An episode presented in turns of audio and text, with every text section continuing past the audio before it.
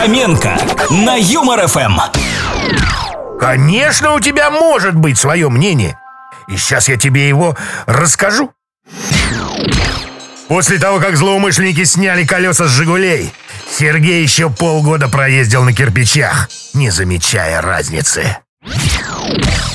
В аптеке мне сказали, приходите еще. Вроде элементарная вежливость, но как будто прокляли. После фразы жены «так хочется жареной соленой клубники» отец семерых детей потерял сознание. Театр одного актера я еще могу понять, но супермаркет одного кассира – это перебор.